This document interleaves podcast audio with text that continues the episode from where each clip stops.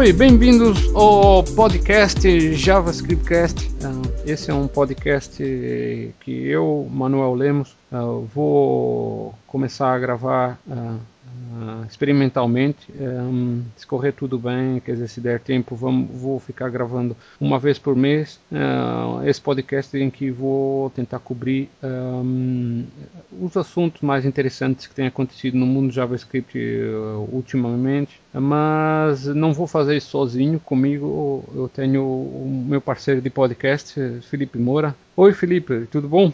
Opa, tudo bom, Manuel? Fazer mais uma gravação de um podcast aqui.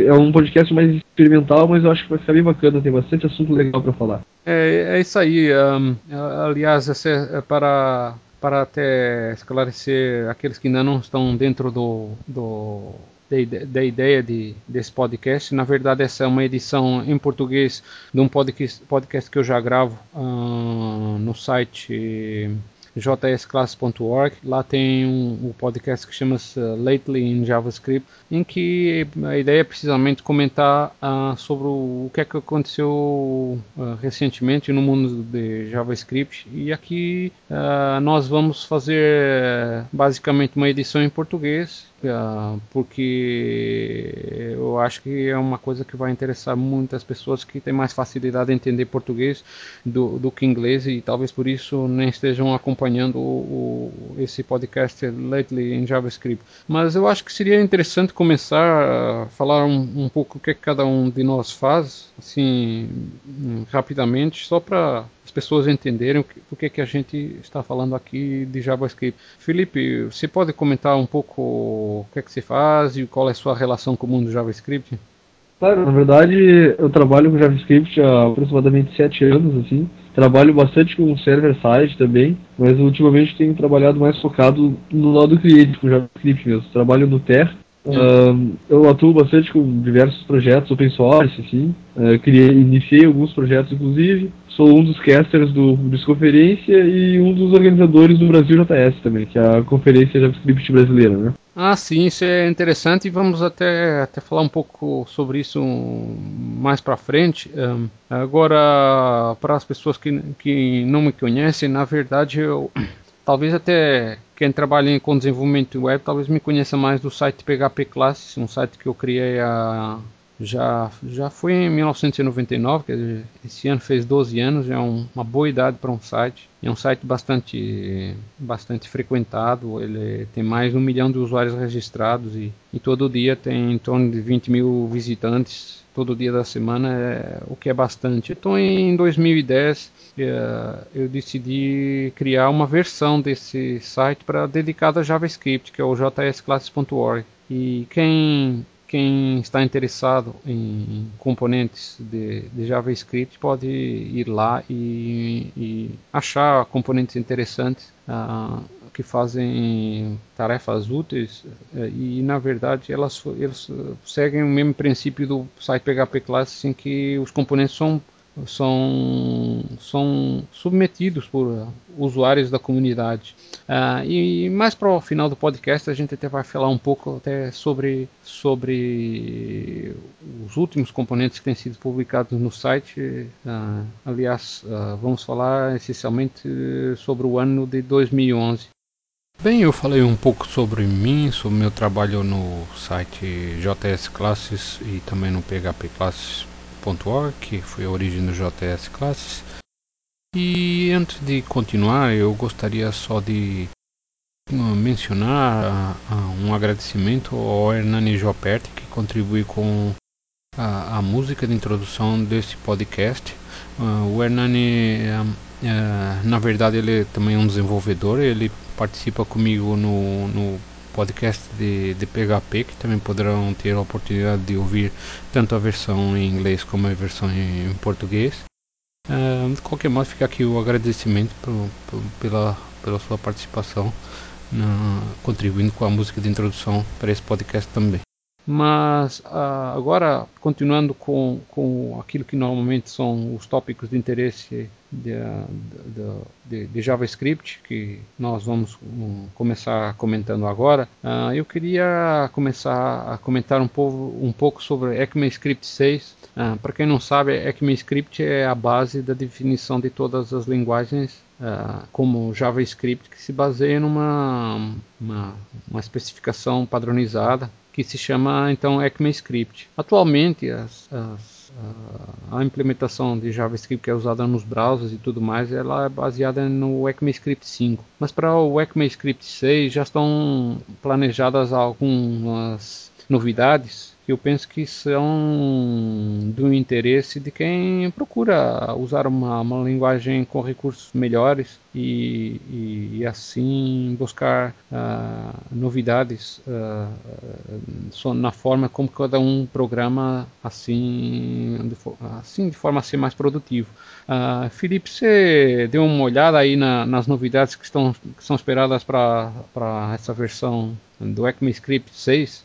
Eu dei uma olhada, assim, tem bastante coisa bem bacana, assim, questão de definição de objetos, a forma como tu vai tratar os elementos, arrays, uh, o, o, jeito que ele executa os parsers internamente também. Uh, ele, eu achei que ele ficou mais inteligente, assim. Inclusive, se eu não me engano, o UseScript agora ele está sendo padronizado dentro do ECMAScript 6, né? O script alguns browsers já trabalham com isso, mas se eu não me engano ele não tá, ele ainda não está definido no 5, então eu acho que no 6 agora ele entra de fato na definição, assim. É, eu, aquilo que eu assim vi de mais assim interessante é nessas na, na, nas novidades que são esperadas no ECMAScript 6 é assim coisas que na verdade a gente já está acostumado na, assim na, na a ver no uh, por exemplo em linguagens de scripting como PHP e Python uh, Uh, por exemplo, o lance de ter uh, valores uh, pré-definidos para para parâmetros, para argumentos, seriam valores default que seriam assumidos caso você chama função e não e não passe nenhum parâmetros. Aí os parâmetros que são esperados poderão assumir valores pré-definidos na sua programação e, e, isso é uma coisa que eu estou acostumado a ver muito em, em, em PHP. Isso é só para só para dar assim um exemplo. Agora é, sim, é é, no, no PHP isso é bastante útil. É, e, e, uma coisa que eu que eu, que agora que eu quer dizer isso é interessante, mas não sei daqui a quantos anos a gente vai ver no, nos browsers, no JavaScript dos browsers que vão, vão estar em uso né? Porque o JavaScript tem evoluído e à medida que os browsers antigos vão sendo vão caindo em desuso, as pessoas podem se aproveitar de recursos mais modernos, né? Agora não sei daqui a quantos anos é que vamos poder uh, usufruir dessas novidades aqui do JavaScript. Então, por, acho que por enquanto a gente vai só ficar esperando, né? e quem sabe no futuro uh, a gente pode eh, eh, já uh, tirar proveito desses, desses recursos que estão é, mencionados. Até para corrigir aqui, eu dei uma olhadinha rápida aqui, peguei uma cola, né? O ECMAScript já, o, o UseScript já está implementado no ECMAScript 5, sim. E é. quando isso com todos os browsers, eu acho que tá uma corrida dos browsers hoje entre Chrome, Firefox, uh, Opera e até o Internet Explorer. E eu acho que eles estão numa corrida, assim, e eles têm interesse na, nessa evolução do JavaScript, mas eu acho que um foco só, nisso só vai acontecer mesmo depois que houver bem uma implementação do HTML5, do CSS3, é. e daí eu acho que tudo vai estar mais maduro para que eles consigam focar no JavaScript, assim. Mas o interesse eu acho que há, uma tendência mesmo. É, qualquer modo, eu, eu vou deixar na, nas notas do, do podcast um, um, um link para um artigo interessante que fala sobre esses recursos que são esperados para o ECMAScript 6. Uh, ah, mas continuando com o nosso podcast, eu agora gostaria também de mencionar uma, uma biblioteca um, chamada tgv.gs e o que essencialmente para que ela serve é é uma coisa que até nem é grande novidade, mas é sempre útil, né? Que é a possibilidade de retardar o, o carregamento de imagens uh, nas páginas de forma que a, a página em si, o, o, conteúdo, ele, ele carregue assim mais rapidamente, né? Um, isso, isso hoje em dia se tornou um fator bastante importante para quem faz sites, principalmente de, de, conteúdo, porque as pessoas que precisam que as suas páginas apareçam bem classificadas no, no, no Google Uh, precisam terem atenção que hoje em dia o Google uh, considera a velocidade de carregamento das páginas também como um fator que pesa para decidir uh, se uma página parece classificada melhor que outra. não sabemos ao certo se é um fator que pesa muito, mas como o Google anunciou que pesa, inclusivamente Uh, uh, uh, eles fornecem ferramentas como por exemplo o PageSpeed, que é um, um site que fornece uma avaliação de, de, de, vários fatores que podem estar atrasando o carregamento das suas páginas que você pode melhorar. então tudo isso é, é importante para as pessoas, os desenvolvedores que tem, usam um componente JavaScript nas suas páginas e, e, outros, outros elementos pesados como imagens terem atenção para que as suas páginas não, não, percam em termos de classificação por causa de não ter é, ligado para esses fatores. Então fica aí a dica desse tgv.gs. É, Felipe, não sei se você tinha já olhado esse componente. Sim, é bem interessante. Até, eu, na verdade, existe um interesse muito grande nisso da, da questão do carregamento Uh, às vezes uh, é diferente do que o pessoal quer, né? Não é simplesmente retardar a página ou fazer ficar mais rápido, mas às vezes tu quer que primeiro apareça a propaganda, ou que primeiro apareça o conteúdo e depois a propaganda. Hum. Então tem algumas técnicas. Então para esse tipo de coisa essa biblioteca é bem bem interessante, assim. É. O que eu vejo muito pessoal tendo interesse em carregar JavaScript de forma síncrona, ou carregando propaganda às vezes dentro de um iframe. Tem várias é. maneiras que o pessoal luta para fazer isso, na verdade, né? É, isso ainda bem que você mencionou que isso até me lembrou de uma coisa, uma, foi uma, uma iniciativa que eu tive esse ano, eu desenvolvi um componente que inclusivamente também está disponível no site JS Classic, que se chama Fast Page Content Loader. E a ideia desse componente é poder retardar o carregamento do, do de JavaScript que, de, que viria de sites remotos. Uh, quer dizer, podia, pode ser, por exemplo,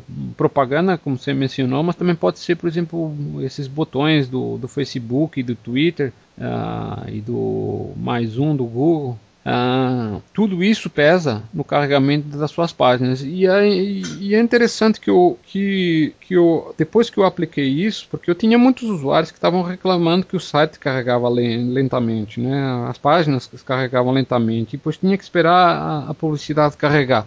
E na verdade a pessoa não vai na internet para ver publicidade. A publicidade aparece nos sites mais porque os sites precisam ter um meio de subsistência, de gerar receita. Um, mas agora uh, é preciso terem atenção que o Google também está tendo isso em conta de outra forma. Se uma pessoa vai a uma página e ela volta para a busca, é, o Google toma isso como um sinal que a pessoa não gostou daquela página. E se tiver muitas, muitas, muitas, digamos, muitos usuários fazendo isso, sendo levados a determinadas páginas e não gostarem, o Google uh, começa a, a diminuir uh, os fatores que que pesariam para classificar essas páginas uh, em posições mais altas, né?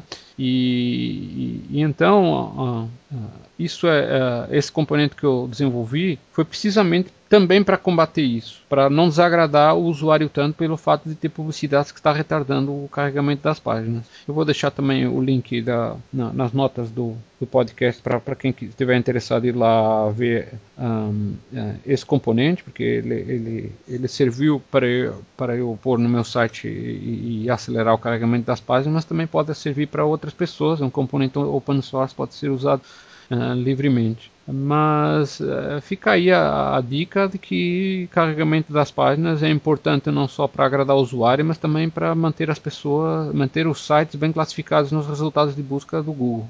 Uh, e agora vamos passar uh, a falar também de um componente também interessante, o e o main.js uh, uh, é um componente que serve para mostrar mensagens, notificações para o usuário na tela de forma que não seja tão intrusiva. Uh, por vezes você precisa mostrar esses componentes, essas mensagens, digo, na, na tela e e, e, o usuário precisa de enxergar, mas o usuário não quer que as, as mensagens em si fiquem perturbando, como por exemplo aquelas aquelas janelinhas de alert que você usa em JavaScript para mostrar uma mensagem e obriga o usuário a carregar em OK. Então o que, o que esse, esse, esse componente faz são mensagens que aparecem com, uh, na tela com efeitos vistosos, né? eles chamam a atenção, o usuário não tem como não reparar nelas, mas a, a mensagem some passado um tempo que é configurável, que é para que é o suficiente para a pessoa enxergar e não ter que ser incomodada a clicar lá num botão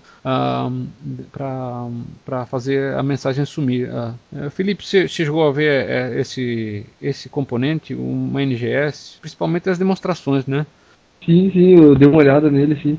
Tem alguns plugins para jQuery também que fazem algumas coisas parecidas, né? Mas uh, nesse caso eles exigem o jQuery na página. Às vezes tu tem uma página que não tem jQuery, é mais interessante tu usar um, uma biblioteca menor, assim, é só para isso, mais focada, é. né? É, uh, uh, realmente uh, não depender de jQuery não é um fato que eu tinha pensado nisso, mas, mas pessoalmente eu, eu não uso muito jQuery. jQuery é muito poderoso e é, é muito flexível, mas às vezes parece ser um, um canhão para matar mosquitos, né? Porque, pois é, exato. E é mais uma coisa carregando, atrasando o carregamento das páginas. Não, se você puder não usar não só o jQuery, mas todos os outros componentes, se você puder reduzir ao máximo o JavaScript que você usa nas suas páginas, você vai beneficiar o carregamento das páginas. Então, se você precisar usar um componente desse que mostra mensagens, assim como faz aí uma NGS, e não precisar de carregar mais outros componentes como bibliotecas de base, como o jQuery, uh, eu acho que, que, que é melhor para o usuário e acaba sendo melhor para os seus sites, né? É, eu vejo muito, muita gente que, na verdade, o cara sabe usar o jQuery, mas ele não sabe programar bem JavaScript. Isso acontece bastante, sim. E daí eu vejo o pessoal fazendo uma coisa muito besta, assim. O cara importa o jQuery pra, porque ele queria, sei lá, mudar a cor de fundo é. do elemento quando o cara clicar. Você não precisa de jQuery para isso. Você tá usando é. toda uma camada mais pesada e carregando uma biblioteca que não precisa de forma alguma, assim. É, isso então, realmente é ridículo, mas acontece muito. Como você falou mesmo, é uma coisa que parece que a pessoa realmente não sabe JavaScript, mas sabe usar o jQuery, né? É, é muito bom, só que tem que saber usar, tem que saber a hora de usar, né? É. Eu, por acaso, faz algum tempo eu, eu vi um comentário desses alguém no Twitter, que, aliás, eu já vi um retweet, e eu, inclusive eu também fiz retweet, porque uh, o cara falava mais ou menos isso, meu. Eu gostaria que as pessoas soubessem uh, programar JavaScript sem precisar de usar o jQuery para tudo, né? Sim. Não, eu até falo nas minhas palestras às vezes que tu pergunta para alguém se o cara sabe JavaScript ele diz que não. Daí tu pergunta se ele sabe o que quer e o cara diz que sim. Daí eu fico sem entender o que, que, que tá acontecendo. É, então esse cara não sabe nada, né? Porque já tá mentindo. Pois é, como, né? É que nem programar em Vende e não saber PHP. É mais ou menos isso. é uma coisa muito estranha, né? É. Mas, mas, pronto, fica aí a dica para o pessoal que, que é viciado em jQuery, que, gente, não precisa de jQuery para tudo, né? Uh, às vezes é. é uma coisa exagerada, mas pronto. Uh, Até porque o jQuery, se tu vai pegar um elemento, só vai fazer uma coisinha com ele, ele é uma camada assim, ele é um pouco mais pesado do que tu usar a API do HTML no JavaScript mesmo. É, na verdade é que a pessoa de repente se acostumou e agora não quer fazer de outro jeito, hum, né? Pois é. É. É, se você for fazer coisas realmente complexas ou coisas que exigem uma certa portabilidade, quer dizer, funcionarem direito em todos os browsers, o jQuery ajuda muito, né? Mas, gente, calma, não precisa ser sempre o jQuery, né? Se puder evitar, não só o jQuery, mas todas as outras bibliotecas mais pesadas, né? Então, continuando com o nosso podcast, eu, a gente vai ter aqui uma, uma, uma, uma uma, uma sessão aqui em que a gente vai falar um pouco sobre componentes que foram publicados no, no, no site JS Classes no último ano, uh, mas acho que seria interessante antes de começar, antes de falar uh, sobre isso, porque isso é uma vai ser uma rubrica que vai ter em todos os, podcasts, né, que a gente vai gravar, uh, fazer assim uma retrospectiva do ano de 2001 assim em geral no no que toca a JavaScript, né, e desenvolvimento web e todas as tecnologias, tecnologias relacionadas, CSS, CSS3, que está, digamos, começando a ter é, cada vez mais adeptos por causa da, dos novos recursos que permite. E eu, eu sou um fã de CSS. Hã? Não entendi. Eu mesmo, eu mesmo sou um fã de CSS3, assim. É.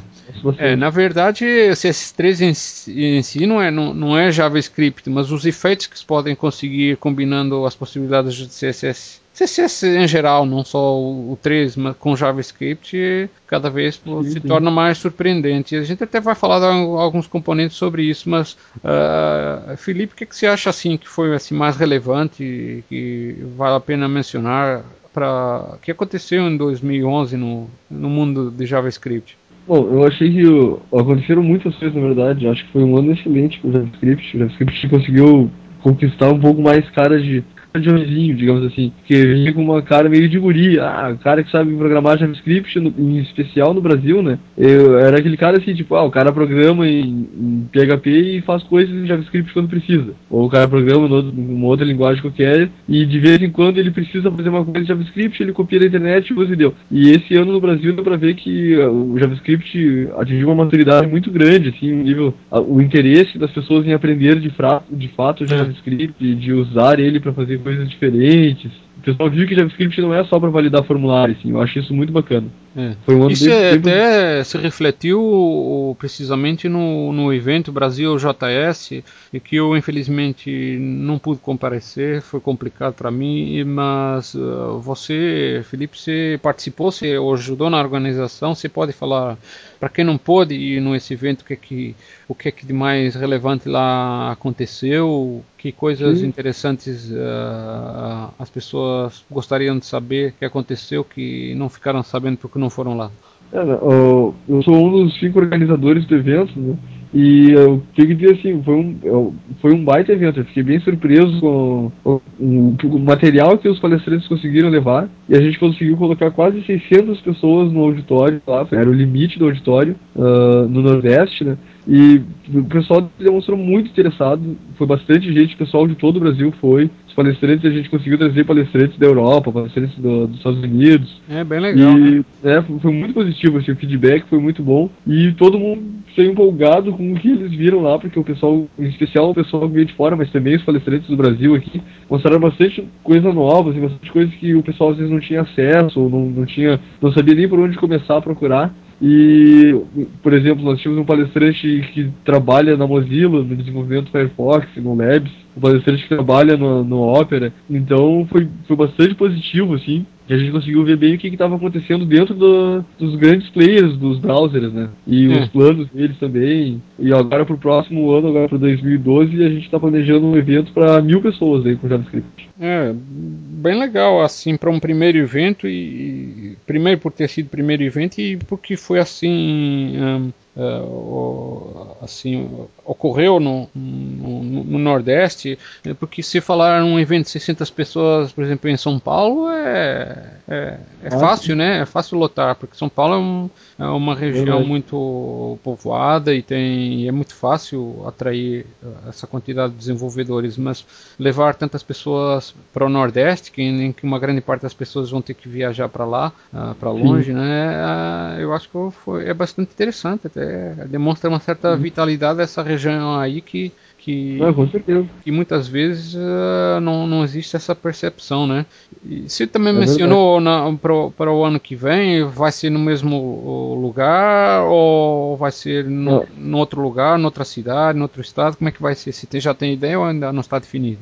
A gente está definindo a data ainda, mas o local já é quase certo que vai ser aqui em Porto Alegre, na verdade, no Rio Grande do Sul. Ah. A nossa ideia é fazer todo ano, assim, cada ano num lugar diferente, né? Então, ao princípio vai ser aqui em Porto Alegre mesmo, a data a gente ainda está finalizando, estamos negociando o local, né? Eu, eu acho que à medida que você for tendo mais detalhes assim sobre esse evento, eu, por favor, divulgue aqui, até porque que eu acho que com certeza todo mundo vai querer saber e, e se você achar que, que vão reservar mil lugares, eu acho que vai lotar de novo. É, eu, eu tô torcendo pra isso, na verdade. A gente tava com bastante expectativa, assim, estamos, estamos com bastante ideias novas também. Acho que a gente vai conseguir fazer bastante coisa que vai surpreender o pessoal que for, sabe? Mesmo Tanto em questão de material quanto em questão de brincadeiras que a gente quer fazer, de participação do pessoal, enfim. É, me, me, me avise com bem boa antecedência para dessa vez eu poder comparecer. Ah, com certeza, pode deixar. Tá, de, de resto, assim, de palestras, assim, alguma ou, ou outra que você queira destacar, daquelas que ocorreram lá? Teve um, bastante palestra, praticamente todas as palestras tiveram feedback bem positivo, assim. Uh, mas uma em especial foi a do, eu não sei dizer o nome dele direito, é do Mika, que ele veio da Polônia dar uma palestra pra gente no Brasil JS sobre é. games usando JavaScript. E foi ah, bem sim. bacana, porque o pessoal gostou muito da palestra dele. Assim. Ah, é porque hoje em dia fazer jogos no browser se é uma coisa que já é bem viável, né? Já, já. Até esses exemplos que existem hoje, se tu entrar no site, por exemplo, no Experiments, do, no Chrome Experiments, tem exemplos do JavaScript lá que são muito impressionantes, assim, tipo, faz pensar que tu realmente pode fazer o que tu quiser com JavaScript, o, que bota um pouco o Flash até em xeque, né? É, é, isso aí, isso aí até me leva num, próximo assunto que eu queria comentar, assim, ainda dentro de, de, desta, desse tópico da retrospectiva de 2011, que foi que, quer dizer, tá, cada vez mais são as pessoas caindo a pau em cima do Flash, né? Acho que todo mundo quer que o Flash morra e só tá demorando, né? Pois é, o, o Google tá, tá apostando, investindo forte no, no CSS3, JavaScript, HTML5, a Apple também. E a, daí que aconteceu que eu fiquei bem surpreso, assim, que, na verdade não, não foi bem uma surpresa, né? Eu sabia que a Apple ia fazer. A, a Apple, a Adobe ia fazer alguma coisa, eles não iam ficar parados, né? É. E eles então lançaram o Edge, que é uma plataforma deles lá onde tu pode desenvolver no browser mesmo as animações que tu vai fazer em CSS. Então é bem bacana essa é. iniciativa deles. Eles, eles perceberam assim, que eles não vão conseguir botar numa briga tão forte. É. A tendência é tudo migrar para mobile, para mobile. Então o Flash não vai. Já, a Adobe percebeu que eles não vão conseguir conquistar o interesse da, do Google ou da Apple de botar uh, o Flash para rodar na, é. na plataforma mobile deles. É, então... na verdade, quer dizer assim, o, o, Flash ele teve, teve, e acho que ainda tem, né? Porque não, não, não morreu também não vai morrer tão cedo. Que, o que vai não, começar a ter mas... cada vez menos, menos relevância. Mas na verdade o Flash era como se fosse um remendo para as limitações dos browsers na altura Sim, em que foi criado, mas isso é coisa do, do, do outro século, né? Na verdade. É, é verdade. Antigo. E uh, daí agora com os browsers oferecendo o que os browsers estão oferecendo e eles querem oferecer mais, a Adobe tomou essa iniciativa que eu achei bem bacana de começar a trabalhar numa plataforma para tu desenvolver essa, as suas próprias animações e estruturas dentro de uma plataforma é. da Adobe para usando a, a, tecnologia que o próprio browser oferece, né? É, agora antes que alguém comece pensando que a gente odeia o Flash, não é que a gente odeia o Flash, é que ele já não é mais necessário, quer dizer, em, em partes, né? Tem coisas que o que a JavaScript ainda não é bem possível, até já existem especificações, como por exemplo a possibilidade de gravar áudio ou vídeo ah, em, em, JavaScript ainda é deficiente. Não é que já existem especificações da APIs de HTML5 Sim. Na, gente, na verdade, a gente fala HTML5, mas na verdade são APIs de JavaScript. Mas elas vêm, estão ligadas nos browsers que suportam HTML5. E já existem especificações para definir uh, como pode ser feita a captura de áudio e de vídeo, mas se você quiser usar hoje em dia, ainda é melhor ainda, ainda o Flash, ainda, por enquanto, ainda é, é a melhor solução, porque já está previsto, né? É, e a Microsoft abandonou o Silverlight praticamente. Não abandonou, mas a plataforma é. móvel eles não vão mais dar continuidade, né? É, na verdade, a, a, o, o, o Silverlight é, é uma reação ao, ao Flash, né?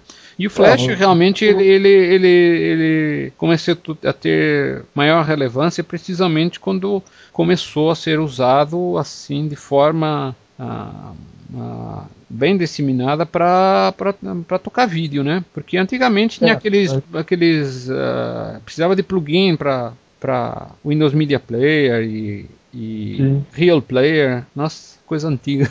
E, é, é. e, e, o Flash veio praticamente resolveu de forma uniforme, né? Que, que consiga tocar bem todos os browsers e, e, com, com o plugin de Flash bem disseminado, a coisa passou a, a ter uma maior adoção. Daí que surgiu a, a Microsoft com o Silverlight, em parte por causa disso, né? E agora a parte mais curiosa é que uh, os, os, desenvolvedores que de certa forma reavivaram o HTML5, né, porque o HTML estava meio esquecido, foi também uma reação ao fato da, da Microsoft de certa forma ter ameaçado com a sua própria solução que seria o Silverlight, né? Então é, é engraçado essa sequência de, de, de histórica de eventos. Até tem um pouco de polêmica que o pessoal fala que a, Apple estimula muito o desenvolvimento do HTML5, CSS3, por conta do WebKit, né? E daí dizem que a, porque a Apple justamente acha que não vai conseguir dar um bom suporte do Flash na plataforma móvel deles. Então, é. até por isso que eles começaram a apoiar mais essa área. Né? Mas por mim tudo bem. É, na verdade, é, existem muitas teorias. Eu acho que daria um programa só, de um podcast é. só, só para falar sobre Exato. isso. Porque tem gente que acha que foi um troco que a, Apple deu a Adobe por, por a certa altura eles começaram a terem dado mais prioridade no lançamento do, dos seus programas para Windows em vez de, de Mac. Mas isso é uma teoria da conspiração, né? Tem é. também a teoria que, que os, que os, que os pronto, as páginas que têm flash, elas consumiriam mais recursos e, e por fim mais bateria dos aparelhos móveis. Mas uhum. e, e, sobre isso eu acho que as animações de JavaScript podem consumir tanto ou mais quanto a, a, o, o, Flash, porque depende da complexidade. O pessoal fala, ah, a gente pode fazer tudo. Todas essas animações que se fazem em, em Flash, a gente pode fazer em JavaScript, mas quando você começa a adicionar complexidade em JavaScript, a coisa pode ficar tão ou mais pesada que com, com o Flash, né? Porque é, por isso... depende da complexidade que a pessoa faz. Tem gente que entope as páginas com, a, com imagens brutais e quer pôr tudo animando. Não pode, né? Quer é. dizer, é abusado. Ah, até por isso eu acho que surgiram duas coisas muito bacanas assim que eu estava testando.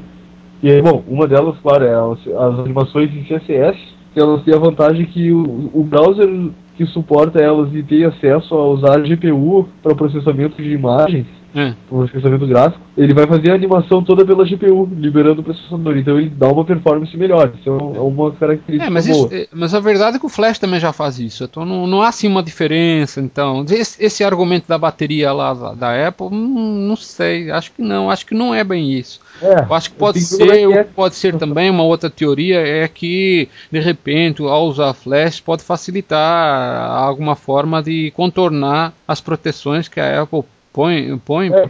para impedir que, que a, a, entrada de programas uh, nos aparelhos, no iPhone, uh, que depois, a menos que tenha algum jailbreak. Bem, tudo isso são teorias e na verdade a gente está até saindo um pouco do, do nosso tópico de, que é aqui, que, que é JavaScript. E, e, e, continuando, então, só uh, aqui concluindo a parte da retrospectiva sobre, um, sobre o ano 2011, assim, a parte dessa tendência para acabar com o Flash uh, e, e usar JavaScript para implementar as mesmas funções, Uh, uma outra coisa que eu tenho notado também bastante, a parte também do uso cada vez maior de CSS3, apesar de nem todos os braços suportarem direito. Uh, não, é só o IA não suporta, né?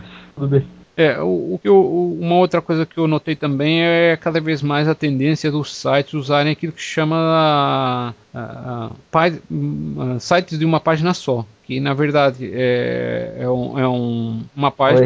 É carrega, não, que carrega, por exemplo, não sei se você reparou, por exemplo, agora quase tudo é, das aplicações mais recentes são assim. Por exemplo, a aplicação do Twitter na web, você vê que o URL base nunca muda. O que muda é o, é o hash, que é, a, uhum. é o parâmetro que está na frente. Mas isso não, a base do URL não muda. Então significa que não há um carregamento novo da página, né? E, e, e, e, o que. Isso é um push state do JavaScript, né? É, na, na verdade é porque a página é atualizada usando Ajax. Sim, mas aí usando o push state você consegue mudar o URL do browser. É. Uh, sem mudar a página de fato, só muda, você consegue inclusive acrescentar no histórico do browser como se o usuário tivesse navegado. O próprio GitHub faz isso quando tu navega ali, ele carrega via Ajax. É isso que eu estou dizendo. Vários sites estão fazendo isso e acaba sendo um, um, uma, um site de uma página só, né?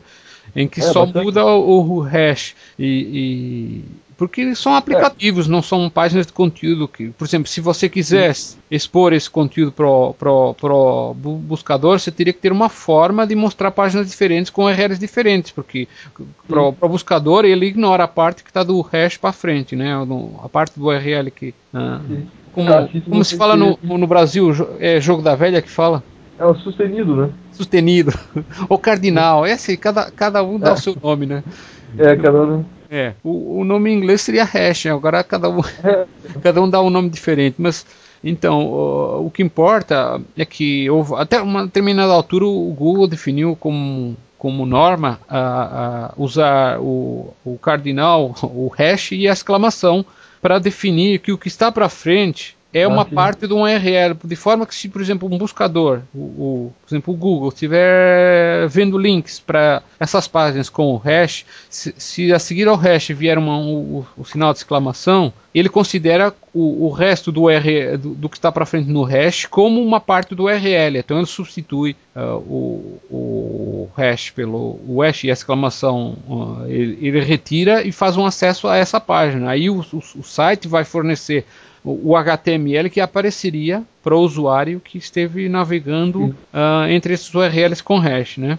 Uh, isso inclusive tem uh, isso aí já para quem quiser implementar páginas assim requer ter alguma atenção de ficar vendo se o hash uh, que está no hash varia, por exemplo, se o usuário usar o botão de back, ele volta para o hash anterior. Aí é preciso ter, ter saber como detectar isso. Inclusive no, no site JS Class tem um componente chamado JS Get que ele fica monitorando isso. Aí você registra um, uma função callback para saber quando mudou esse o que está no, no, no hash no, no URL, né? Porque a página não vai, não vai ser recarregada, mas você pode precisar de refrescar a página com novo conteúdo. Por exemplo, se clicou no botão de, de back, você pode precisar de voltar à página anterior. E com esse, com esse componente ele chama uma função callback que informa então uh, ao, ao usuário uh, que uh, uh, o, o, o hash em si, o URL mudou e ele precisa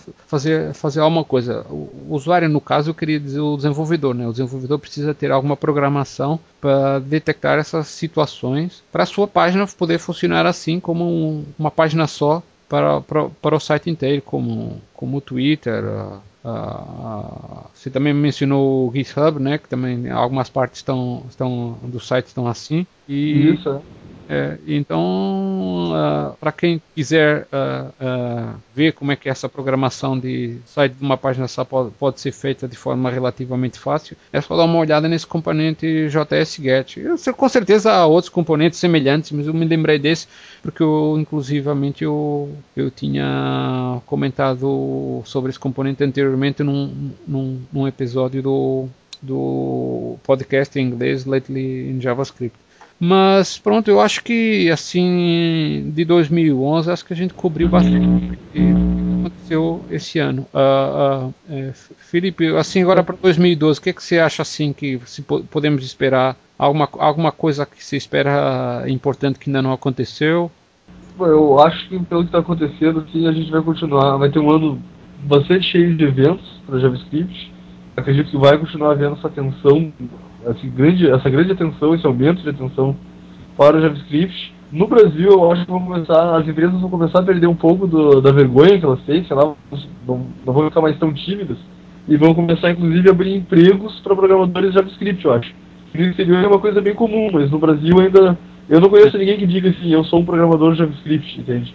É. Mas é, é na verdade, bem, aqui não sei se existe essa nomenclatura, mas o que normalmente se costuma falar lá Sim, lá fora é, é desenvolvedor web de back-end.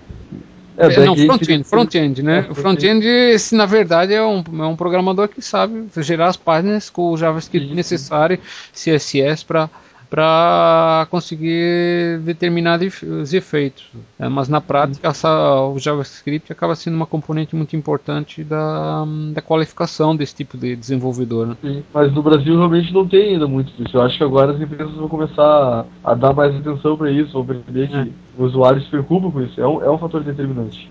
É, eu, na minha parte, o, o, o que eu espero é que cada vez mais os, os browsers amadureçam. Acho que foi Acho que muito graças ao Google, né, que deu deu, deu essa louca de ficar publicando quase uma versão do, do, do, do, do browser Chrome por mês, em que é, cada vez mais o browser é, implementa todas as APIs, de, as ditas de HTML5, na verdade são JavaScript, que possibilitam novos recursos que são úteis para as aplicações web de forma a, a que elas se tornem mais ricas e mais produtivas e mais, mais viáveis como solução às vezes como alternativas a aplicações que anteriormente eram aplicações de desktop, que você tinha que fazer download, instalar e tal. Ah, então é, é, isso que isso cada vez, acontece cada vez mais em 2012.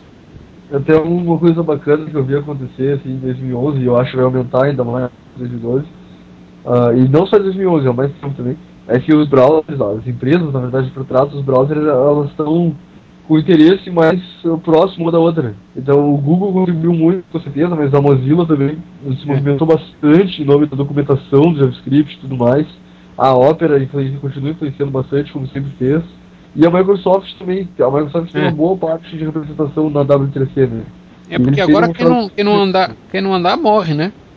Pois é, eu acho que a Microsoft notou isso. E eles não conseguiram ainda pegar o, o embalo da web, da nuvem e tal. Eles tentam, tentam, mas ainda não conseguiram engrenar é. nisso.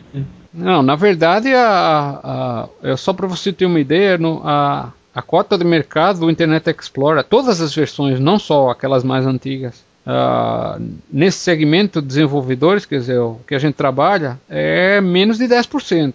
Sim, quem entende um pouquinho de desenvolvimento web não vai usar o IE como browser, é. como browser preferido. Sim. A, o, o Firefox ainda continua disparado com mais de 50%, mas o, o Chrome está vindo muito rápido, como já está com mais de 30%. Sim. E, e, e o resto dos browsers quase não tem expressão que justifique, mesmo nem o Opera, que já é muito antigo, nem o, nem o Safari, que apesar de ser uma coisa mais do mundo da Apple, uh, um, e apesar da popularidade dos aparelhos e computadores da Apple ter aumentado, um, não, o Safari não está conseguindo manter uma, é. uma grande tração, pelo menos entre desenvolvedores, né?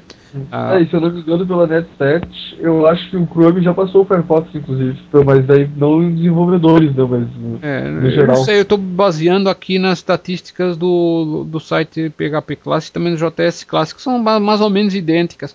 É, o que elas mostram é essencialmente isso, que que realmente uh, os browsers uh, uh, estão mais ou menos nessa proporção que eu, que eu mencionei, né? Uhum. O, o, o, mas quer dizer, ainda, o, o, Chrome ainda, está, ainda não está tão perto. Aqui, por exemplo, olhando para as estatísticas de, de hoje, e hoje inclui os usuários que logaram no site no, no último mês, né? Está uhum. dando praticamente 50% para o Firefox, 33% para o Chrome e 10% para o Internet Explorer. Mas, é, inclusivamente, o Internet Explorer já teve abaixo de, de, de, de, de 10%. Eu acho que foi o fato de eles terem acelerado essas últimas versões que, que recuperou, mas... Uh, sim, sim. É, a Microsoft tem, tem rebolado um pouco para conseguir fazer funcionar e tal, mas eles ainda não conseguiram, ainda não acertaram. Tinha prometido que o 9 ia suportar HTML5 e ficou falhando um monte de coisa. Agora o 10 vai suportar CSS3, exceto alguns detalhes. Quer dizer, vai faltar um monte de coisa. Então é longe ainda, você vai longe. É, e, e, e, é ridículo, porque na verdade uh, o, o, Windows continua sendo uma plataforma dominante, apesar das pessoas usarem um, outros browsers. Uh, quando eu estou falando aqui nesses desenvolvedores que eu mencionei, 81% usam Windows. Ah, Até sim. interessante, um fator curioso, agora só para concluir essa parte, é, é, nessas estatísticas está dando 81% usam Windows, 10% usam Linux e 7% usam Mac. Eu até pensei que o Mac estaria à frente do Linux, mas acho que não, porque é. tem a ver com o fato de muita gente usa Linux no servidor e até prefere usar também Linux no desktop. É, eu uso Linux na verdade. É, então é, você é um deles. Ah, eu também, lembrei agora. ah, então. então, mas acho que não somos nós que estamos fazendo a diferença, não. Acho que é muito mais é, gente. Sim, muito mais gente. É, mas continuando com o nosso podcast, agora já chegando quase no fim, vamos fazer só que eh, falar aqui um pouco sobre as últimas classes que foram publicadas no site JS Classes, mas uh, assim um foco no, no último ano, né? Porque Uh, normalmente a gente no podcast em inglês a gente fala das, das, classes publicadas no último mês, mas como a gente como esse é o primeiro, a gente vai só fazer aproveitar que estamos terminando o ano para fazer uma retrospectiva. Eu só eu só queria mencionar uma coisa, um, um, um, um, novo recurso que foi lançado no JS Class e no, no, PHP Class, porque na verdade são os dois sites são, têm a minha mesma base de código, então tudo que eu implemento num site fica disponível para o outro. Né? E, e, esse novo recurso é, na verdade, é uma espécie de uma newsletter personalizada que vai para cada autor que contribui para o site por exemplo, se uh, o Felipe se mandou uma classe lá um, um, já há algum tempo, uh, o site ele uh, mantém uh, o registro de quais foram os usuários que baixaram a sua classe, né? Até porque quando você atualizar a sua classe, vocês recebem uma mensagem avisando que tem uma atualização. Uh, mas essa, essa newsletter aqui é, é diferente, ela vai para os autores do site e, e, a ideia é mostrar para o autor assim, ó, você está nessa posição X no ranking, se tem esses tantos usuários assim em todas as suas classes, caso você tenha mais do que uma, e, a sua, e as suas classes individualmente elas estão nessa posição. Uh, e também dá assim rankings parciais, assim, por exemplo, de como você está no ranking em, em termos do, de autores do seu país. Por exemplo, ele vai falar, por exemplo, o Felipe, qual é a sua posição que você está no, no, no, no não só durante todos os tempos, como na última semana uh, não só entre todos os autores, mas de, restrito também aos autores do, do, Brasil. Aí você fica sabendo se você está melhorando, se não está melhorando. E para além disso, também dá dicas a dizer assim: uh, oh, você está nessa posição, mas você poderia melhorar se você hum, fizesse mais isso daqui, se você publicasse um, um artigo de blog é, sobre, falar mais sobre a sua classe, se você atualizasse mais a sua classe, enfim, são uma série de dicas e toda semana vai ter um conjunto de dicas diferente que vai passar para cada autor. E a ideia aqui é encorajar os autores a cada vez enviarem mais, uh, mais e melhores classes e partilharem uh, com todo mundo para benefício de todos. Porque quanto mais partilharem, mais retorno poderão ter do, dos usuários do site que poderão dar feedback sobre a forma de uh, uh, sugestões de melhoria ou avisar que tem bugs que precisam ser corrigidos e, e, tudo mais. Então a ideia aqui dessa, dessa newsletter personalizada é, é precisamente ajudar o autor a melhorar cada vez mais a sua participação e ter o seu trabalho cada vez mais a, admirado. E, e, pronto, eu só estou mencionando isso porque foi uma coisa que foi lançada aqui há duas semanas, então é recente, então só, só os autores ainda não estão todos cientes que isso já é um recurso que já existe. Então fica aqui a mensagem, uh, em particular para todos os uh, autores que contribuem para o site PHP Classes e JS Classes de forma uh, que falam que falam português, não só do Brasil, Portugal, de outros países. Uh, e, e, fica aqui então essa informação. Então agora vamos passar a nossa sessão final em que a gente vai falar sobre quais foram as melhores classes, pronto, na nossa opinião, uh, que foram publicadas no site JS Classes no ano de 2011. Felipe, quais são assim as classes que você acha que vale a pena dar mais destaque? Uma das classes que eu achei mais bacana ali que eu tava dando uma olhada é a, a T-Matrix, o T-Matrix, T-Matrix. Eu achei bem bacana que ele te permite aplicar os efeitos de matrix, do, efeitos de matriz, né, do, do CSS3 e a JavaScript de um jeito bem fácil, assim. Porque no CSS3 você tem que aplicar um monte de regras lá, ele encapsula tudo numa, numa, num objeto ali, numa classezinha bem simples. E é bem fácil de com uma linha específica para todos os browsers, e eu achei bem bacana. É. E consegue também uh, facilita a alteração de, desses parâmetros para que você possa possa uh, até conseguir efeitos de animação interessantes, né? Só para só para quem não está familiarizado, essa matriz de transformação, ela são três fatores, né, que ele define, que é a escala, a rotação e, e o skill. É, o skill é tipo distorção no caso. Ah, skill, é isso. Estava tentando lembrar. Então, uh, isso é, é interessante para uh, mencionar isso. E eu, eu também, a propósito disso, até eu gostaria de só comentar brevemente uh, nessa, nessa, dessas, nessas, dessas classes que, que que se aproveitam dessa, dessa, dessas, digamos, dessas propriedades de CSS que podem ser manipuladas uh, graças aos avanços do, do CSS3. Um, existe uma outra uh, que por acaso é do mesmo autor. O autor é, é Arthur Sossines. Ele é letônia, se é que se é que esse é o nome exato de, do país em português, que é um, é uma, um país que fica no Báltico, lá na ex-União Soviética. Uh, então, até não é muito conhecido o, o, o país, mas uh, esse autor, Arthur Sozins, ele mandou várias classes interessantes e uma outra que ele enviou e que também se aproveita desses recursos de, de, da, da, matriz de transformação de CSS é um outro chamado IsoWorld e o que ele consegue é um efeito assim espetacular que é por pegarem três elementos da página, né, por exemplo três divs tem um conteúdo qualquer lá dentro e ele, ele altera a matriz de transformação para cada um deles de forma que cada um forma uma face de um cubo que aparece em três dimensões, uh, segundo a, a, perspectiva isométrica. E, essa, e essa, isso dá um efeito espetacular, inclusive tem efeito de sombra, que você pode dar uh, mais dois elementos que um faz a sombra e outro faz o chão. Então faz o efeito do, do, do cubo. E, e ele também usa esse, esse, essa matriz de transformação e que é um bom exemplo para quem quiser aprender a, a, como é que o, se usa essa, essa, essas propriedades do CSS3 uh, para conseguir efeitos interessantes. Mas a, a parte disso, que outros componentes assim você viu mais interessante no, no, no, no JS Class nesse ano 2011, uh, Felipe? Eu achei bacana também o, o Light Source aqui, que é um que te permite especificar um ponto de luz no site ali, né? Daí ah, é, tu consegue especificar onde é que tem um ponto de luz, ele consegue manifestar sombra, esse tipo de efeito nos elementos ao redor, assim. Interessante, bem bacana. É, esse realmente dá um, dá um efeito bem interessante, que inclusive você. É como se tivesse uma luz assim virtual, né? Que você define a posição da luz e depois você define quais são os elementos que vão ser, estar sujeitos a, a essa luz. Aí a partir disso ele, ele projeta uma sombra e até ele afasta a sombra, ou afasta ou aproxima o efeito de sombra conforme conforme a posição da, dessa luz virtual, né, que ela pode até nem aparecer na tela, pode só ser um ponto virtual que você define.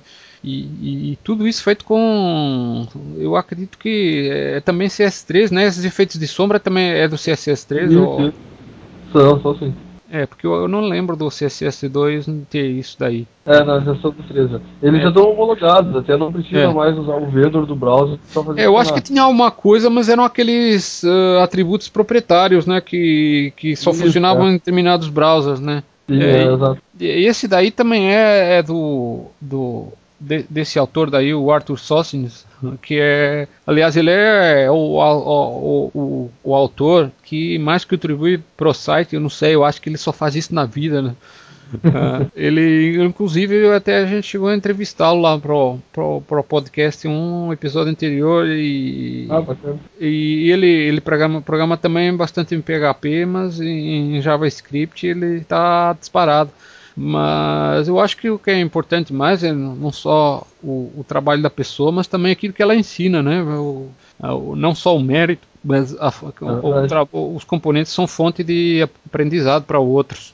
Sim, com certeza. É, de, de resto, assim, da, da, minha parte, eu queria também mencionar aqui um componente, um G, GF Unit, de um cara, um, um tal de Felipe Moura, não sei se você conhece. Ah, Sim, já ouviu falar. Não, bem bacana. Aliás, é dos poucos componentes virados para teste que estão, estão no site. A Felipe, estamos aqui fingindo, fazendo de conta que não é você. Mas fala aí um pouco melhor do seu, do seu componente, é, para que, que ele serve. Eu é, sei para que ele serve, mas quem está escutando não sabe. A ideia dele é para fazer, uh, escrever testes unitários, realmente, para JavaScript, né? Existem algumas outras ferramentas, mas algumas delas são muito complexas. Ou, por exemplo, tem o KUnit que ele exige jQuery na página também. Então, daí a minha intenção foi fazer uma coisa extremamente simples para que, pra quem não está acostumado a escrever já, uh, testes unitários. É. Normalmente isso é um desafio. Teste unitário eu não vou escrever teste, eu vou testar depois. Só que ele não sabe os benefícios que ele vai ter graças aos testes unitários, né? Então, se ele vai usar uma ferramenta que já é difícil de aprender, às vezes desestimula ainda mais. Daí a minha ideia era fazer uma coisa bem simples para o cara pegar, é. aprender rápido como é que se faz, sair usando, ver a utilidade que é, e daí posteriormente, se ele quiser migrar para uma ferramenta mais complexa, ele já está mais habituado com a ideia, né? É, porque assim, assim, para JavaScript eu não tenho assim visto muita coisa. Existe, mas eu não tenho visto muita coisa de teste. Eu via aquele Selene, mas ele funciona num outro nível. Na verdade, ele grava como se fosse uma macro de tudo que Isso, o usuário é, está interagindo no site, mas não é assim específico para para é, JavaScript é uma coisa mais de, de usabilidade, é saber se para saber se algum determinado procedimento quebrou em termos é, agora no nível do mais baixo do JavaScript uh, assim aliás acho que foi como mencionei acho que no, no site do JS Class acho que é o único que tem assim virado para teste. Acho que é bem bacana uh, você ter contribuído. Espero que você tenha mais componentes bacanas para poder enviar. Sim, de uh, eu mando mais uns aí.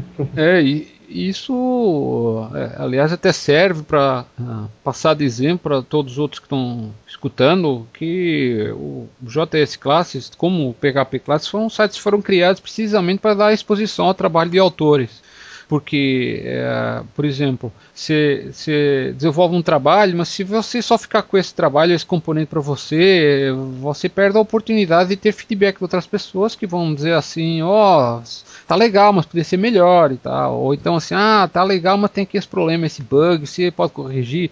Nossa, isso, é pessoalmente eu uso isso, isso é para mim eu, é um grande benefício porque uh, ajuda a melhorar os meus próprios componentes que eu uso nos meus projetos e os meus projetos acabam também beneficiando. Então fica aqui a dica para todo mundo que, que tem seus componentes em JavaScript que para enviar também os seus mas assim, assim de componentes que foram publicados em, em, em 2011, nossa, é até meio injusto só mencionar alguns, mas fazer o que? A gente não tem mais tempo, mas assim eu gostaria de terminar também com outro componente também Uh, desenvolvido por um, por um brasileiro, uh, Rubens Takiguchi Ribeiro. Uh, ele, ele também é contribuidor do PHP Classes e ele já enviou vários, vários componentes aqui também para o JS Classes e um, dele, um deles é, parece que assim bem orientado para desenvolvedores de PHP. É um, um componente chamado Vardamp. E o que ele faz é precisamente a, a, aquilo que o, a função vardamp faz no PHP, só que em JavaScript. Uh, Para quem não, não, não, está familiarizado, ou não trabalha com PHP ou porque uh, não, não, prestou muita atenção nessa função, essa função é lá, você passa uma variável para lá, um valor qualquer, e ele vai mostrar o, o valor que está dentro dessa variável por exemplo, um array ou um objeto mais complexo vai mostrar assim uma, uma apresenta uma coisa bem formatada de forma a você conseguir entender qual que valores é que estão dentro dessa variável. E isso ajuda a você perceber o, o seu, seu, seu, seu, seus scripts, suas páginas estão funcionando bem ou se precisam de corrigir alguma coisa porque algum valor está errado e, e devido a algum bug, alguma coisa. Então, parabéns também para o Rubens por, por continuar. Espero que ele tenha disponibilidade para enviar mais componentes, uh, porque uma coisa é certa: nós aqui vamos cada vez falar mais de componentes que são publicados. Uh, Uh, no, no, JS Classes e vamos dar um foco em particular a contribuições de, de, de brasileiros e também de portugueses, né? No, no momento não há muitos portugueses, brasileiros já, já há bastante que contribuíram, mas vamos dar um, um, foco especial porque essa é a ideia de ter esse podcast aqui em português, não é só mencionar, fazer o mesmo que o outro que a versão em inglês faz. Então, assim, eu acho que eh, chegamos ao fim desse podcast eh, sobre o que, é que aconteceu ultimamente uh, no mundo de JavaScript, uh, não só lá fora, mas também no Brasil e em Portugal, se for o caso. E, e da, da, minha parte é tudo. Uh, espero que vocês continuem escutando. No próximo mês vai ter mais uma edição desse podcast. E agradecer também ao, ao Felipe a sua participação. Espero também contar com você, então. Eu que agradeço, Manuel. Foi bem bacana e espero que o pessoal tenha curtido bastante. Vamos ver quando a gente pode gravar um próximo, né?